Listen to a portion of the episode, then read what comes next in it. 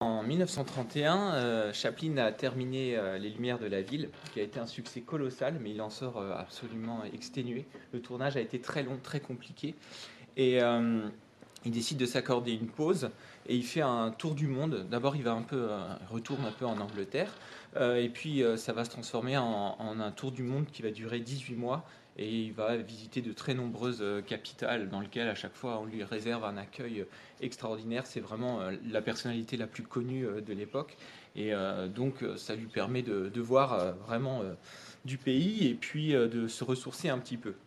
Quand il revient, il, est, se sent très seul à Hollywood. Il reconnaît déjà pas l'industrie qu'il a pourtant contribué à bâtir et il est dans un moment de doute. Il ne sait pas exactement ce qu'il va faire.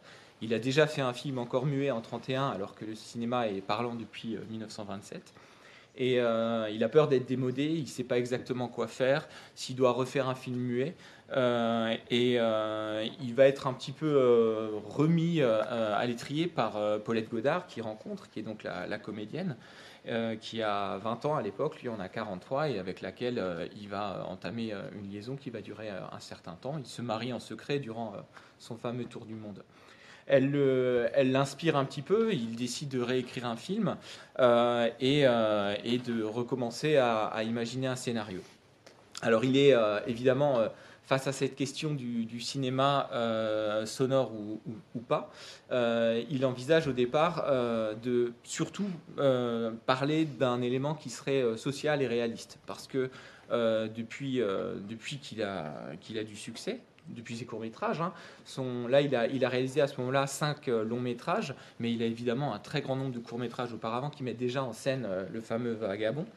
Euh, il, a, toujours eu un regard particulier, évidemment, sur cette personne qui est une personne marginalisée et qui est devenue un peu la personne qui venge un petit peu la, population. Ça, explique aussi une part de son succès. Il reprend, si vous voulez, un petit peu la figure du, du valet dans, le théâtre, hein, celui qui justement va satisfaire un petit peu euh, le, public euh, le plus populaire. Mais il est aussi considéré comme une figure anti-bourgeoise qui est absolument euh, adulée par les intellectuels. Donc c'est devenu une, figure extrêmement importante, mais qui est largement plus justement euh, admiré pour son personnage, Charlot, que pour sa personne, euh, Charlie Chaplin, qui lui est finalement un petit peu vampirisé par cette euh, figure-là. Sur le film justement précédent, Les Lumières de la Ville, qui est un film qui est assez proche du mélo, qui est une, intrigue sentimentale assez poussée, certaines critiques lui ont fait le reproche de frôler le, le sentimentalisme et de s'éloigner de certaines questions qui devraient être abordées. Et c'est quelque chose qu'il a auquel il a vraiment réfléchi, qui lui tient à cœur. Il se dit, dans mon prochain film, j'aimerais vraiment aborder euh, la dimension euh, réaliste. Et c'est quelque chose qui, en tant que personne, lui tient beaucoup à cœur, puisqu'il a... il s'est prononcé en faveur du New Deal, il a des idées proches de Roosevelt, il a même écrit un, essai économique assez idéaliste. et il se prononce assez souvent dans la presse sur ses idées, au point qu'il a été à un moment suspecté d'être un communiste. Euh, et euh, ce qui lui attire quelques ennuis d'ailleurs et qui contribuera dans la suite de sa carrière à euh, un exil volontaire des États-Unis parce que ses soupçons vont se renforcer au fur et à mesure qu'il sera de plus en plus clair, on va dire, dans son discours.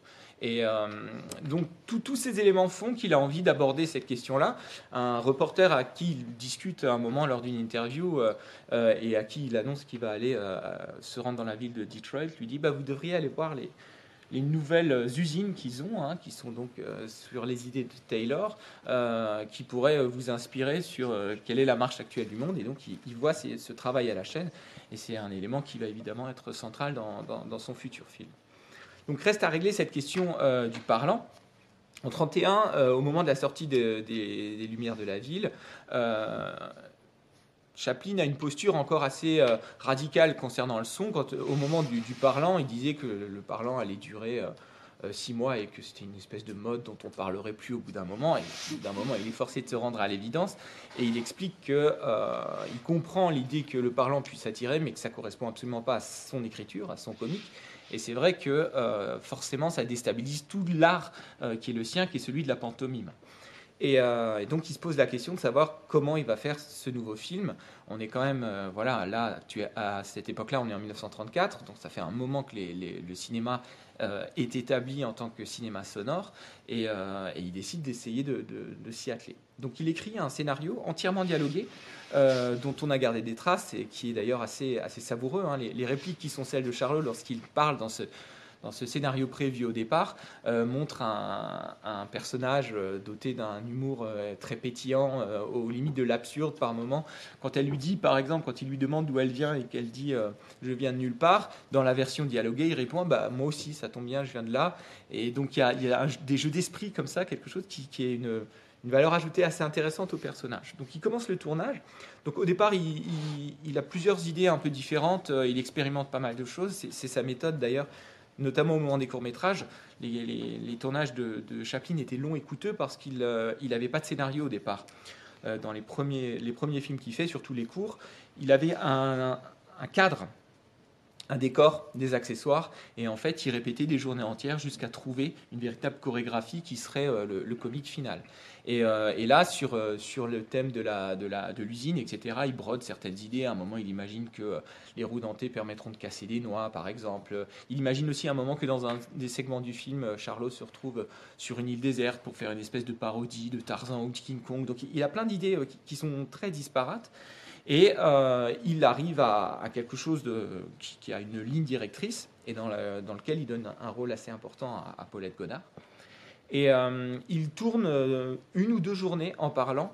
Et euh, au visionnage des rushs, il n'est pas du tout satisfait et il décide de, laisser complètement tomber et de revenir à son idée de départ, enfin à sa méthode, à savoir celle des cartons pour les dialogues.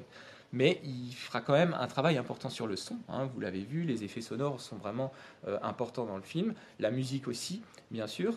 mais c'est quelque chose qu'il a, a compris comme étant un élément susceptible de comique et on va retrouver pas mal de scènes qui joueront sur le son. Euh, pour ce qui est des paroles, elles auront un rôle euh, vraiment particulier, j'y reviendrai un peu plus tard. Donc, euh, il s'occupe aussi de la partition musicale qu'il écrit entièrement. Hein, c'est le compositeur. il en, revanche, il n'est pas, c'est pas lui qui compose. Il ne sait pas écrire pour un orchestre symphonique. Donc, il a des collaborateurs, des arrangeurs, des orchestrateurs, qui rend d'ailleurs assez fou parce qu'il a des exigences très précises et qui sait exactement ce qu'il veut au niveau du rythme, notamment par rapport à ses scènes. Euh, euh, et, donc, il, entame le tournage, un tournage qui, euh, qui plutôt facile en fait par rapport au précédent. Le tournage s'échelonne entre octobre 34 et fin août 35, c'est-à-dire qu'il dure à peu près 10 mois et demi, ce qui est très long hein, pour un film qui fait finalement moins d'une heure et demie, mais qui en réalité, par rapport au travail habituel de Chaplin, est un tournage, c'est son plus court depuis son premier long métrage, Hein, euh, qui était l'opinion publique, et euh, probablement parce qu'il euh, remet en place un système qui est assez proche de ses courts métrages. Quand on regarde la, structure générale du film, en fait, on a clairement quatre films qui sont accrochés les uns aux autres. Hein. Vous avez l'usine, vous avez la prison, vous avez le grand magasin et le cabaret à la fin. Et c'est un, des formats dans lesquels il se sent plus à l'aise et qui peut raccrocher ensuite par quelques artifices scénaristiques en fait. Euh, autre élément euh, qui, l'intéresse, le fait de ne pas euh, tourner finalement en parlant ne l'oblige pas au format de 24 images par seconde. Et ça lui permet, dans les séquences d'action les plus rythmées, de passer à 18 images secondes, ce qui évidemment a contribué à accélérer un petit peu l'action et il va l'utiliser dans un certain nombre de séquences, notamment celle de l'escalator par exemple, ou le, moment où il assomme les gens dans la prison, etc. Et évidemment, c'est quelque chose qui lui correspond totalement à, sa, stylistique habituelle, si vous voulez. Donc le, tournage se déroule sans encombre, ce qui est assez rare dans la carrière de Chaplin parce qu'il a toujours eu beaucoup beaucoup de problèmes privés qui, venaient euh, complètement phagocyter son entreprise créatrice. Là, pour le moment, ça, se passe vraiment bien. Et euh, sort donc en, 1936 avec un accueil qui est euh, plutôt favorable, même si on l'attend évidemment un petit peu au tournant. Ça fait quand même voilà quatre ans qu'il n'est il pas reparu sur les écrans. Et euh, certains, évidemment, euh, y voient une œuvre gauchiste euh, qui serait dangereuse dans son propos, et d'autres considèrent que c'est voilà qu'il est est devenu un peu un ancien qui n'arrive pas à se mettre au goût du jour puisqu'il s'obstine à encore faire un film majoritairement muet avec des cartons en guise de dialogue. Mais il n'empêche qu'évidemment, ce film est devenu un, des, un, des, plus appréciés, un des plus célèbres de Chaplin, et qu'on a évidemment retenu beaucoup, beaucoup de choses dans son propos et aussi évidemment dans sa forme. Euh, le film a, été, euh, a subi un procès de la part d'une société euh, franco-germanique, Tobias, qui, qui en fait y a vu un plagiat d'un film de René Clair de 1931 qui s'appelle À nous la liberté, qui parle aussi de ce travail en usine, etc. René Clair lui-même était extrêmement embarrassé parce qu'il admirait beaucoup Chaplin, il n'avait pas du tout envie d'être en conflit avec lui. Et euh, après la guerre, euh, ils ont réitéré euh, leurs attaques. Et Chaplin était persuadé que c'était pour ce qu'il avait fait dans Le Dictateur, vu que l'entreprise était aussi allemande. Et, il a été quand même menacé à un moment de, devoir brûler, enfin détruire le négatif original. Et il a trouvé un arrangement financier qui lui a permis de conserver son film.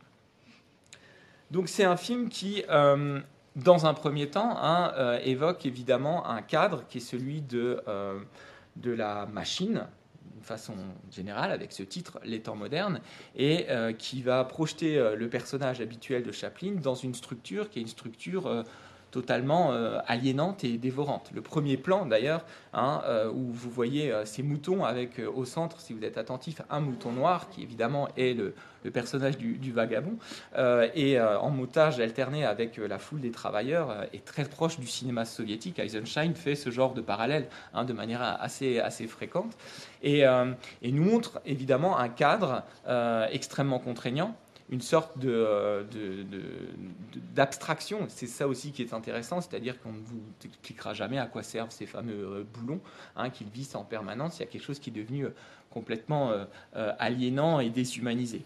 Et une thématique qu'on va retrouver pendant tout le film, qui est celle de la, de la dévoration. Il y a un travail sur la nourriture constant.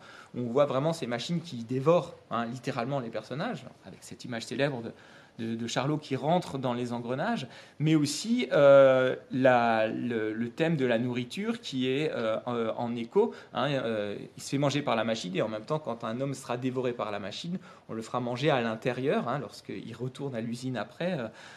Et, on voit en, permanence cette, image de travailleurs qui, pour se nourrir, pour avoir un salaire, sont obligés de se faire dévorer par cette machine. Donc on a une espèce de, cercle vicieux comme ça qui est, euh, très clairement montré.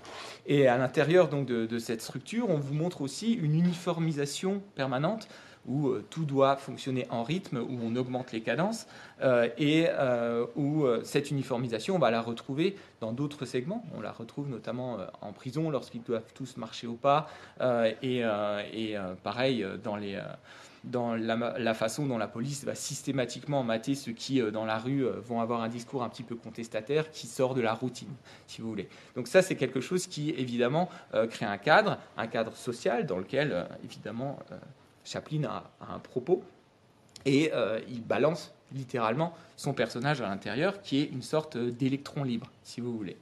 Et, et ce personnage-là, c'est celui qui va dynamiter un petit peu euh, toute cette structure. Et c'est là qu'intervient euh, le travail sur le parlant. Si vous regardez la manière dont euh, le son est évoqué dans, le film, tout ce qui il n'y a jamais de paroles directes qui sont sonores. Chaque fois que la parole intervient, elle passe par des appareils technologiques constamment. Donc on a, euh, a une radio, on a des micros, on a euh, aussi euh, le, disque, hein, qui d'ailleurs a l'air de vraiment faire des personnes autour de la machine, des automates qui ne peuvent pas parler et qui s'en remettent à ce que le disque raconte de cette démonstration très automatisée. Et, c'est évidemment un, un, regard très intéressant parce que Chaplin montre que cette parole-là, elle est automatisée et elle est au service d'une machine qui n'a absolument aucune humanité, justement. Et euh, lorsque euh, on se retrouve dans cette scène où il fume en cachette, par exemple, euh, et que l'écran le surveille, on est dans une préfiguration de pas mal de thématiques qu'on retrouvera plus tard, hein, avec Orwell, par exemple, ou avec un peu plus tard Brasil de Terry Gilliam et ses écrans de surveillance absolument constants.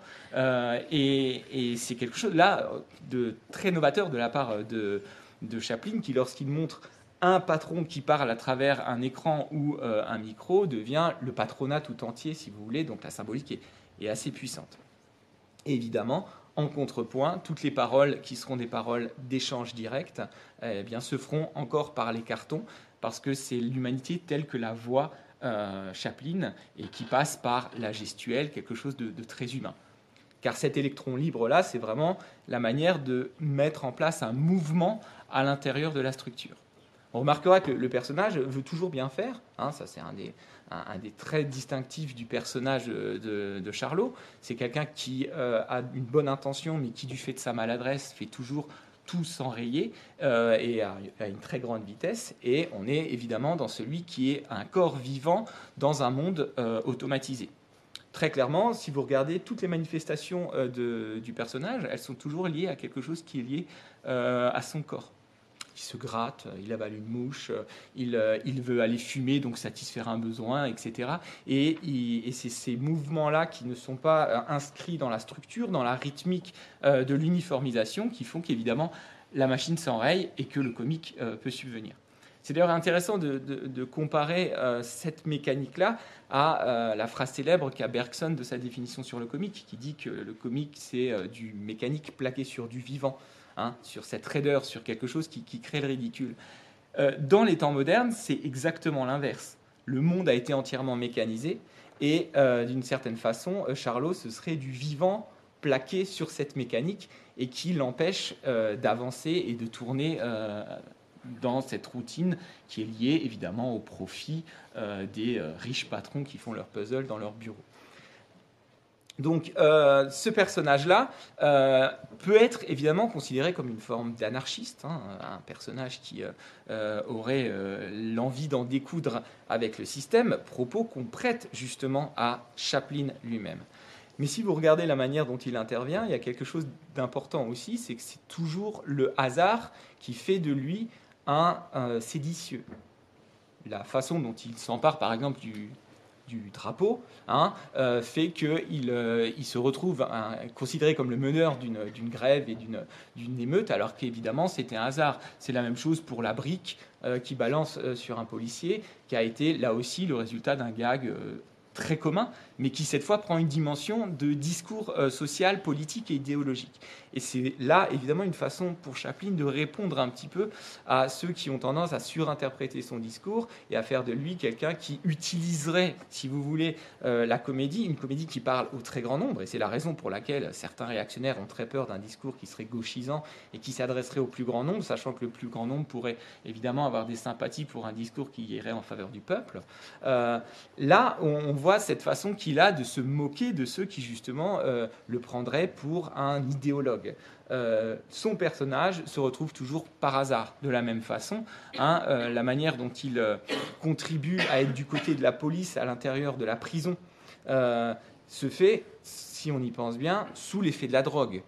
Ce qui est particulièrement courageux à l'époque. Le code Hayes, hein, le code de censure, était, était en vigueur à ce moment-là, et il y avait une interdiction absolue de montrer toute drogue. Donc là, il joue aussi un petit peu avec le feu d'une certaine manière, et il fait de cet élément, là aussi, hein, on met de la cocaïne à l'intérieur de la prison, et ça va lui l'inspirer d'une certaine façon et faire de lui quelqu'un qui subitement serait du côté de l'ordre et aurait la force pour assommer euh, tous, les, tous les gangsters, etc.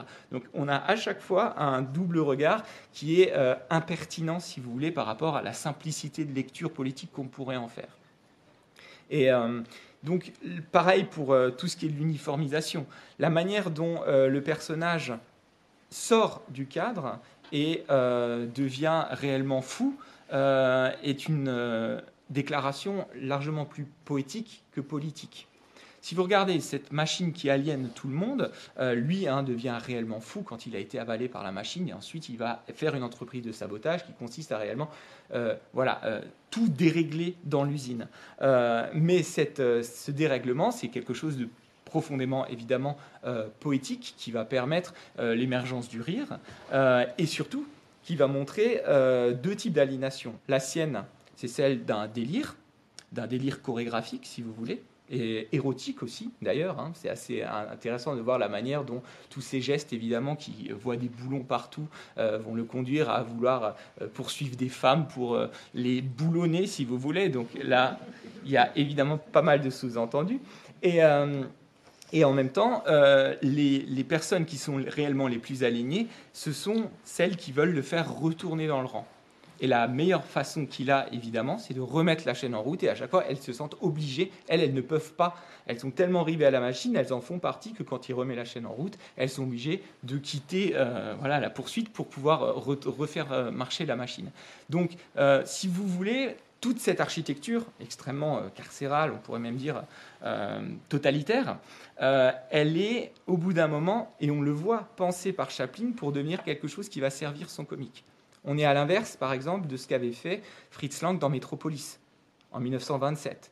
Euh, où euh, l'architecture symbolise de manière extrêmement euh, radicale hein, les, couches sociales et elle contraint totalement les gens. Et la seule façon d'avoir une idée de libération, c'est de tout détruire. Ici, au contraire, il fait avec les structures et ça devient un véritable ballet. Hein. Il est dans les rouages, il est dans les chaînes, etc. Et il fait quelque chose de beau et de poétique.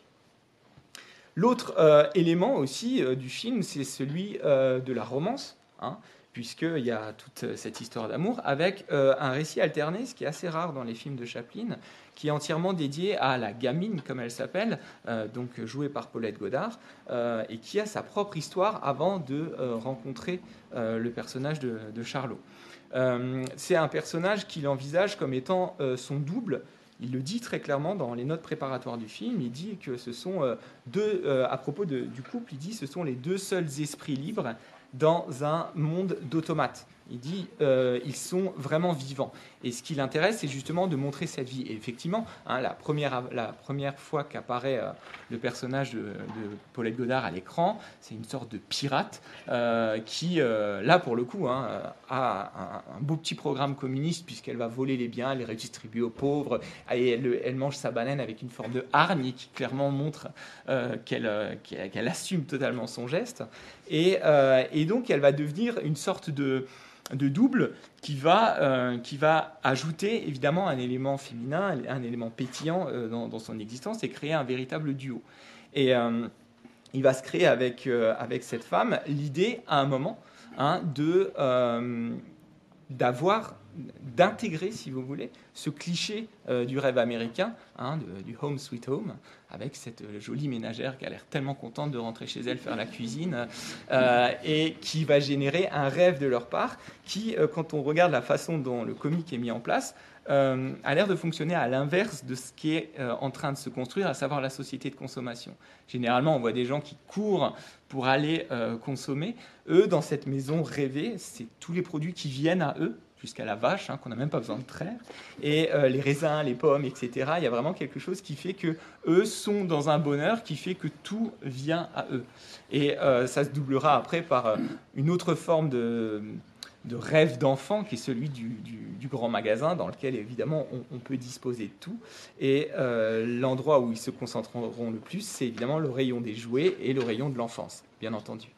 Et donc on a, on, a ce mouvement continu avec cette séquence de patinage hein, qui, euh, euh, qui, est, très belle et qui, symbolise beaucoup de choses. C'est à la fois le, mouvement et la grâce du pantomime de, Charlot, mais aussi cette idée de euh, danser au bord du gouffre qui est constante dans, l'intrigue et qui montre ces personnages qui ont des désirs d'intégration, mais qui sont systématiquement rejetés par la société à chaque fois. En, gros, la, virgule du récit, c'est très clairement le fourgon de police dans lequel il retourne à peu près toutes les dix minutes, euh, parce que le hasard a fait que la société lui dit non, électron libre, il faut pas. Et donc on, retourne à la case prison, très clairement. Et, c'est la raison pour laquelle on, a, on a ces pulsations, c'est cette, cette espèce de musique, mais l'impossibilité de réellement s'établir et de de, trouver un moment où on, va pouvoir s'arrêter. Tous leurs rêves sont systématiquement euh, interrompus, y compris celui-ci, avec un policier derrière qui les regarde et qui les trouve suspects du simple fait qu'ils soient assis par terre en train de sourire, si vous voulez. Donc il y a une incompatibilité entre la capacité de rêver, de sourire, euh, d'imaginer, et puis la société dans laquelle ils sont. Et euh, donc on en arrive à, ce, à, cet adieu de Chaplin à Charlot. Donc le, film, hein, après 25 ans de collaboration entre Chaplin et son personnage, Charlot. C'est le dernier dans lequel il va apparaître. Euh, et euh, c'est intéressant de remarquer qu'au départ, c'est un travailleur, c'est comme ça qu'il est mentionné dans le générique, euh, et à la fin, c'est un vagabond. Généralement, on est dans une structure inverse où on a un vagabond qui essaye, dans la quasi-totalité des films de Chaplin, de trouver un emploi, et c'est aussi le cas ici. Euh, mais là, c'est au départ un travailleur, et sur l'image finale, ce sera un vagabond. Euh, Chaplin refuse que euh, son personnage suive la structure traditionnelle qui voudrait qu'à la fin, il soit établi, qu'il ait réussi à conquérir quelque chose qui soit le modèle économique du, du, rêve américain, si vous voulez. Il veut absolument pas rentrer dans cette case-là. Donc c'est important pour lui de, terminer là-dessus. Et on, a donc une fin suspendue qui montre un personnage qui finalement décide de, pour échapper au rouage de la machine, d'être en roue libre, si vous voulez avec cette, euh, cette route hein, infinie qui est devenue une image extrêmement célèbre et qui laisse entendre que les aventures vont continuer, mais qu'elles vont continuer euh, cette fois euh, dans l'imaginaire, puisque c'est la dernière fois qu'on verra Charlot à l'écran. Ce qui reste, c'est donc l'idée du mouvement. Hein, et ça, ça reprend toute la thématique qu'on a pu voir, puisqu'on passe d'un espace fermé, Hein, on a eu euh, l'usine, on a eu la prison, euh, à un espace cette fois qui est infiniment ouvert et qui est celui des possibles, où euh, Chaplin dit clairement que tout est, tout est encore envisageable et que puisque ce personnage se met en danger en prenant la route, il va aussi faire évidemment l'expérience infinie de l'imaginaire et de la liberté. Dernier point, c'est la question donc de la parole et du son. Euh, puisqu'il euh, y a euh, cet éloge de la création qui est fait en filigrane dans le film et qui trouve vraiment son apogée dans l'une des dernières séquences. on a entendu à cette époque-là une seule fois la voix de Chaplin, de manière très subreptice. Un jour, il est devant un micro radiophonique d'un reporter et il vient dire bonjour. Et c'est quelque chose qui est extrêmement troublant pour le monde qui ne le connaît évidemment que par l'image. Et euh, on a vu qu'il avait renoncé au dialogue, mais il imagine quand même ce que serait euh, que de prendre la parole dans ce film. Et ce sera la seule fois où on entend le son de la voix, non pas de Chaplin, puisqu'il fera d'autres films parlant après, mais de Charlot, de son personnage. Et euh, vous avez vu la manière dont il met ça en scène. Hein. On lui demande s'il sait chanter, il dit non. Il se retrouve forcé à faire quelque chose qui, évidemment, il ne sait pas faire, il ne veut pas faire. Et l'idée mise en place qui consiste à montrer qu'il ne sait pas retenir un texte, tout ça évidemment est une mise en abîme assez nette sur la manière dont Charlie Chaplin envisage son propre travail et euh, la façon dont il n'arrive pas à imaginer devoir réciter des paroles qu'on lui aurait imposées. Pour lui, c'est ça, le cinéma parlant. Et euh, cette image des manchettes qui volent, c'est aussi un affranchissement de ce que l'industrie essaye de lui imposer, si vous voulez et qui va donner lieu à une improvisation extraordinaire, qui évidemment n'est pas du tout improvisée, mais une langue qui n'existe pas. Un mélange entre l'italien, du français, et, la création d'un récit dans lequel, évidemment, Chaplin va montrer le génie de son art, qui est celui de la pantomime, où on n'a pas besoin de comprendre les mots pour comprendre l'histoire. Et euh, il finit très clairement sous des applaudissements pour justement son innovation, qui en réalité euh, est extrêmement ancienne, puisque ça fait euh, euh, plusieurs décennies qu'il la pratique à l'écran. Donc on, voit cette, volonté de, de, faire perdurer cet art-là et d'associer de, façon permanente son personnage à la pantomime. Et la dernière séquence montre encore cette idée-là, puisqu'il s'agit hein, de, pour donner du courage à son personnage, enfin à sa compagne, il va littéralement lui dessiner un sourire sur le visage pour lui expliquer que c'est la manière dont on va pouvoir affronter l'adversité. Euh, et on voit là un, élément que reprendra un, cinéaste qui s'appelle Preston Sturges et qui a tourné en 1941 un film qui s'appelle Les Voyages de Sullivan et qui reprend un peu cette même idée. C'est un cinéaste qui euh, est extrêmement connu et qui fait des comédies et euh, qui culpabilise de faire rire les gens avec des fantaisies alors que euh, la crise sévit et que euh, les travailleurs sont extrêmement durement touchés. Et il décide de faire un film social puissant qui parle des vrais gens. Donc on est vraiment exactement dans la thématique de Chaplin. Et, on lui fait remarquer dans les studios qu'il connaît strictement rien aux vrais gens puisqu'il est un, un anti d'Hollywood. Donc il décide de se déguiser en clochard et d'aller voilà, parcourir le pays pour s'intégrer à ces communautés. Euh, et, à un moment, il se retrouve prisonnier malgré lui, et euh, on emmène tous les bagnards dans une séquence, dans une séance de cinéma. et il voit tous ses co-détenus hurler de rire à la diffusion euh, d'une comédie. Et il comprend à ce moment-là que la comédie peut vraiment aider, y compris les gens qui sont dans l'adversité et dont le quotidien serait aux antipodes de ce qu'ils voient à l'écran. et c'est exactement ce que dit Chaplin finalement dans ce film, avec cette idée très clairement d'aller voir avec le sourire.